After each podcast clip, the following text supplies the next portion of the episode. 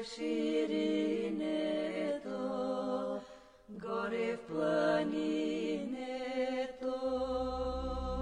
Първи бюро